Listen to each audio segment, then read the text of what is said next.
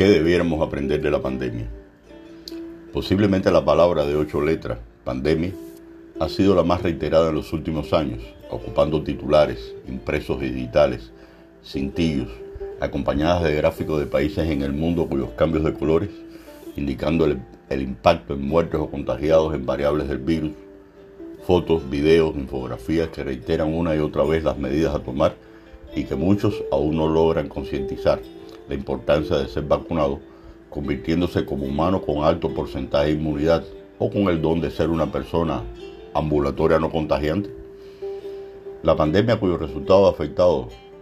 lo más que queremos todos, y es la vida, donde difícilmente hoy en día son pocos los núcleos familiares o de amistad que han sido eximidos del contagio. Con el, con el reto de que en cualquier lugar, bastando un simple descuido, pasarás a la lista de los que temen a la muerte, de los que se arrepienten tardíamente de considerarse inmunes por razones disímiles, que oscilan desde el no tomar la decisión personal porque me han dicho que, sobre todo proveniente de las redes sociales, que en la generalidad de los casos desinforman, hasta donde creo, donde se refugian. ¿Qué ha destapado la pandemia? Muchas cosas de las cuales detallo algunas. Brecha social, falta de educación, el uso de la tecnología elementos o factores que trataré de vincular con una cierta cohesión, donde todos tienen un alto nivel de incidencia, con o sin pandemia. La pandemia ha afectado a todos, sin distinción de clase social. Sin embargo, el acceso a ser vacunado no ha sido el mismo. Países productores de vacuna con altos porcentajes de vacunados,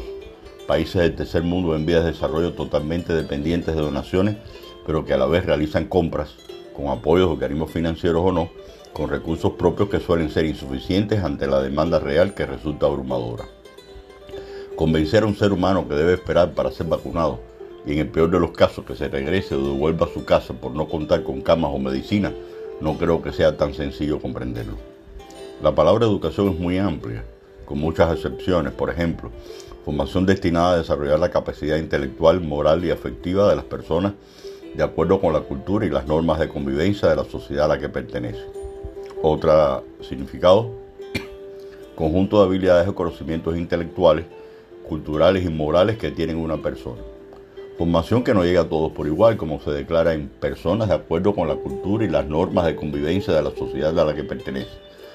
Sobre todo, pensando en países que se caracterizan por ser multiétnicos, diferentes lenguas, religiones, orígenes y otros que se nutren de elevados números de migrantes. En el caso de la tecnología, sus herramientas, aplicaciones, recursos,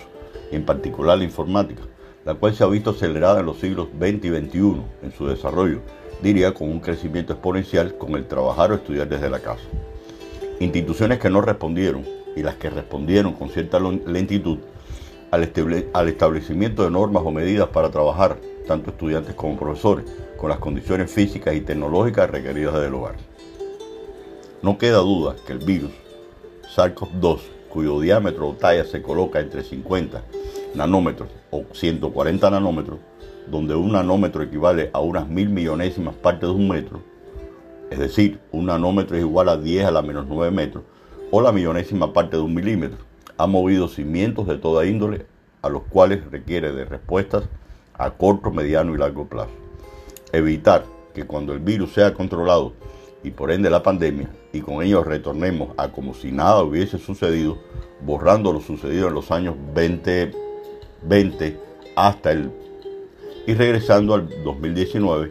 sería un gravísimo error humano y por cierto dentro de los elementos o factores analizados la solución está en priorizar la educación. Gracias.